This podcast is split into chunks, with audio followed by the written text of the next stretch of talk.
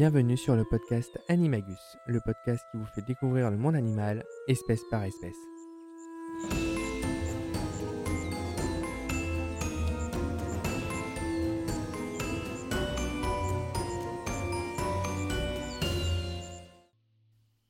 Et bonjour à tous, je suis très content de vous retrouver sur mon tout nouveau podcast, le podcast qui va me permettre de vous faire partager ma passion qui est les animaux. Et pour notre premier épisode, nous allons nous intéresser à la star du film d'animation Alerte Rouge. Il se nomme en latin Elurus fulgent ou fulgens. Je ne sais pas, je n'ai pas fait latin, je ne sais pas prononcer le latin, veuillez m'en excuser. Il s'agit du pandarou. On va commencer par le décrire un petit peu. Il va avoir l'allure d'un gros chat. Il va mesurer entre 52 et 62 cm.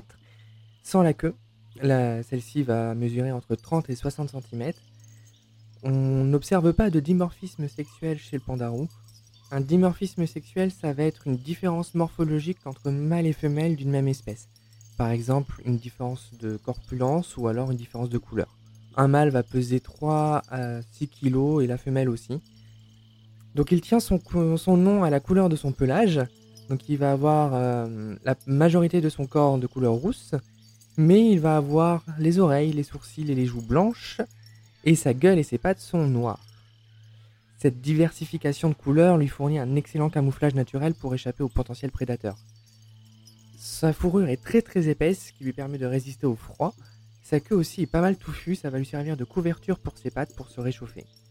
Cette fourrure très épaisse est expliquée par le lieu où il vit, parce qu'on va le retrouver sur les hauteurs de l'Himalaya, entre 2200 et 4800 mètres d'altitude, dans le nord de la Birmanie, au Népal, en Inde, ainsi qu'en Chine. Il va vivre dans les forêts de feuillus et de conifères, parmi lesquels il y a un sous-étage de bambou. Ce bambou est très important car c'est la nourriture favorite du pandarou. Sauf que le bambou, bah, c'est un aliment qui est très pauvre en éléments nutritifs. Donc le pandarou, il va passer environ 13 heures par jour à s'en nourrir. Donc c'est un gros mangeur. Et lorsqu'il ne se nourrit pas, bah, il va dormir. Il peut par contre occasionnellement se nourrir de racines, de fruits ou de petits animaux. Alors malgré son régime alimentaire qu'on pourrait qualifier d'herbivore, il est classé parmi les carnivores. Alors s'il est classé parmi les carnivores, c'est parce qu'il possède un tube digestif de carnivore. Et euh, des scientifiques supposent qu'il y a plusieurs centaines d'années, le pandarou avait un régime alimentaire carnivore. Mais avec l'expansion humaine et l'urbanisation, il a dû se réfugier un peu plus en hauteur de l'Himalaya, et les proies se faisant plus rares, il a dû adapter son régime alimentaire.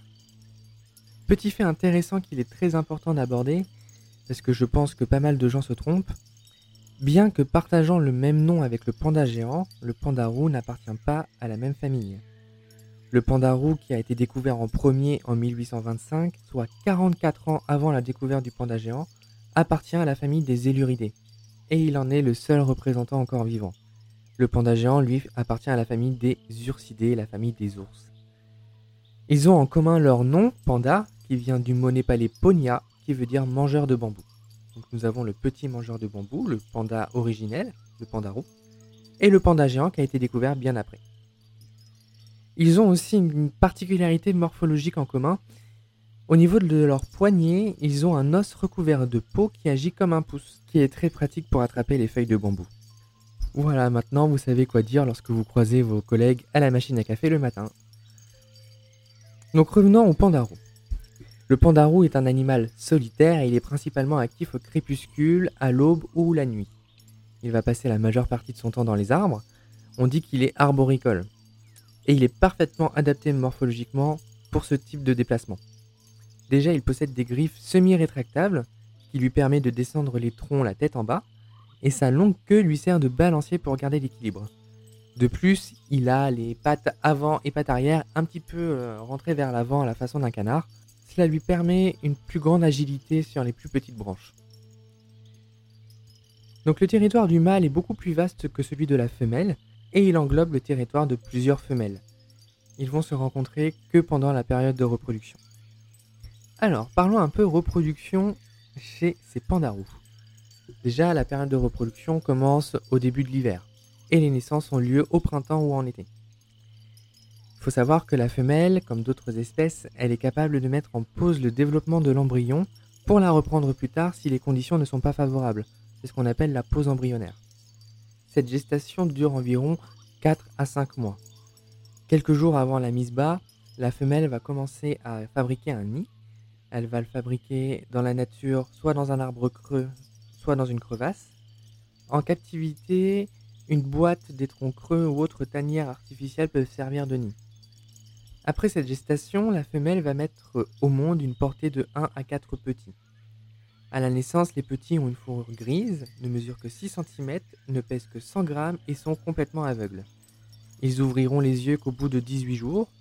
La mère passe la majeure partie de son temps avec ses petits durant les premiers jours, et après une semaine, elle va passer un peu plus de temps loin du nid. Elle reconnaîtra sa progéniture par des signaux olfactifs qu'elle aura établis peu après la naissance. Donc les jeunes sont totalement dépendants de la mère et ne sortent de la tanière qu'après 90 jours. Ils suivront leur mère jusqu'à la prochaine période de reproduction. Ils seront sevrés après 5 mois et sont matures sexuellement vers l'âge de 18 ou 20 mois. Il faut savoir que les mâles n'interviennent pas une seule seconde dans l'éducation des petits. Ils sont là que pour la reproduction. Une fois cette maturité sexuelle atteinte, ils vont aller euh, créer leur propre territoire où ils vivront environ une dizaine d'années. En captivité, il faut savoir que leur longévité est un peu plus élevée, elle est de 14 ans en moyenne. Le plus vieux pandarou en captivité a atteint l'âge de 21 ans, ce qui est exceptionnel. On arrive à la partie la moins amusante de ce podcast, c'est qu'en effet, le pandarou, c'est un animal qui est extrêmement menacé en milieu naturel, il est en voie d'extinction. Son principal prédateur naturel, c'est la panthère des neiges, qui va s'attaquer notamment euh, aux petits. Lorsqu'il se sent menacé, le pandarou grimpe le plus haut possible sur un arbre. S'il est au sol, il va se défendre comme il peut avec ses griffes. Il va prendre une posture que l'on trouve très mignonne, mais qui est censée être très menaçant pour lui. Il va se mettre sur ses deux pattes arrière et brandir ses pattes avant au-dessus de sa tête. Pour citer un petit peu de chiffres qui font peur, en Chine, l'espèce aurait subi une baisse d'environ 40% ces 50 dernières années. La population est estimée à moins de 10 000 individus. Il souffre du braconnage pour sa fourrure, qui est utilisée pour fabriquer des chapeaux qui sont toujours très demandés dans le Yunnan en Chine, pour les jeunes mariés car ils symbolisent traditionnellement un mariage heureux. Mais la déforestation pour l'exploitation du bois et du pétrole, mais aussi pour l'agriculture et l'élevage, l'urbanisation et la construction de routes sont aujourd'hui la cause majeure de sa disparition. Cela entraîne la fragmentation de son habitat et donc des populations. Une partie de son territoire est située sur des zones de conflit, empêchant donc sa protection dans ces régions. En Chine, heureusement, le pandarou bénéficie des mesures déjà mises en place pour le panda géant avec lequel il partage des territoires en commun. Heureusement, il existe des fondations engagées pour sauvegarder cette espèce.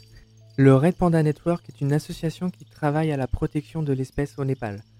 Des villageois sont rémunérés et assurent la surveillance des pandarous et de l'état de la forêt. Il dirige aussi un réseau anti-braconnage pour protéger cette espèce, grâce à des patrouilles et à la destruction des pièges. Ils interviennent aussi auprès des autres villages aux alentours pour les sensibiliser aux menaces qui pèsent sur ces espèces par le biais d'ateliers pédagogiques qui sont réalisés dans les écoles. Ces surveillances permettent aussi d'évaluer l'efficacité des mesures prises pour la protection de l'espèce et de les adapter à la situation, la pose de pièges photographiques permet également d'en apprendre plus sur le pandarou et sur les espèces vivant dans la zone. Ils ont par exemple permis de découvrir la présence du chat marbré. Grâce à ce travail, l'association est en mesure de créer une grande terre protégée. Alors excusez-moi de mon accent, il s'agit de la Panchtar Ilam Taplejung Red Panda Protected Forest. Cette aire servira aussi de corridor pour relier plusieurs zones protégées entre elles et sera la première aire protégée au monde dédiée aux pandarous. Cette zone importante abrite également des espèces menacées comme la panthère nébuleuse, l'ours noir d'Asie et accueille 25% de la population des pandarous. Certains pandarous vivant dans le corridor ont été équipés de colliers GPS. Il s'agit des premiers suivis par ce dispositif. La création de cette aire pour la, pour la protection du pandarou permettrait donc de protéger les autres espèces animales et végétales dans la zone. C'est ce qu'on appelle une espèce parapluie. L'association travaille également avec le gouvernement népalais afin de recueillir des informations sur l'espèce et les menaces qui pèsent sur elle, notamment afin d'évaluer la répartition et la taille de la population au Népal.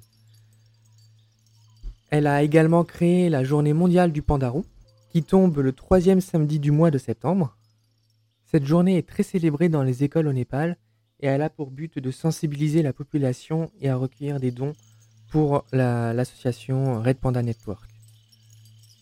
En France, nous avons aussi une association, le CPPR, Connaître et protéger le pandarou. Cette association sensibilise le public aux menaces qui pèsent sur cet animal à travers des interventions dans les parcs zoologiques et des ateliers dans les écoles, collèges et lycées.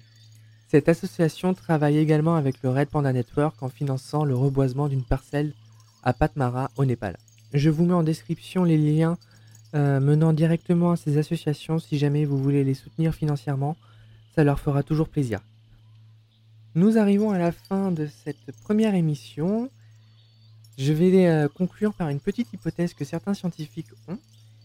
Il existerait deux espèces de pandarous. La sous-espèce Pandarou d'Ostian, Elurus fulgenstiani, aurait été séparée géographiquement du pandarou de l'Himalaya, Elurus fulgent fulgent, par le fleuve Salwen il y a 250 000 ans. Des scientifiques suggèrent que ces deux sous-espèces pourraient être en fait deux espèces bien distinctes. Si vous voulez observer cette espèce, eh je vous invite à aller euh, dans les réserves naturelles en Chine, mais vous pouvez aussi les observer dans les parcs zoologiques. Il faut savoir déjà que toutes les espèces en parc zoologique sont maintenant nées en captivité, il n'y en a plus aucune de prélevée en milieu naturel. Donc vous pouvez aller les observer sans aucun risque. Le pandarou est présent, lui, dans presque 200 zoos en Europe, dont 37 en France. En Belgique, il est euh, visible à Prairie d'Aisa, au Safari Parc Monde Sauvage par exemple. En Suisse, il est présent aux eaux de Zurich. Au Luxembourg, on peut le retrouver au parc merveilleux de Bantenburg. Désolé pour l'accent si je prononce mal. Et il faut savoir aussi que le pandarou fait partie d'un programme européen pour les espèces menacées, l'EEP, et le pandarou est géré par euh, le zoo de Rotterdam aux Pays-Bas voilà, cette émission touche à sa fin. J'espère qu'elle vous a plu.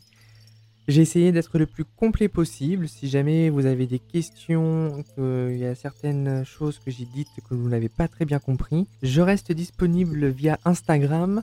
Vous trouverez le lien en description. Et je vous dis à la semaine prochaine pour une toute nouvelle espèce que nous découvrirons ensemble. Salut, salut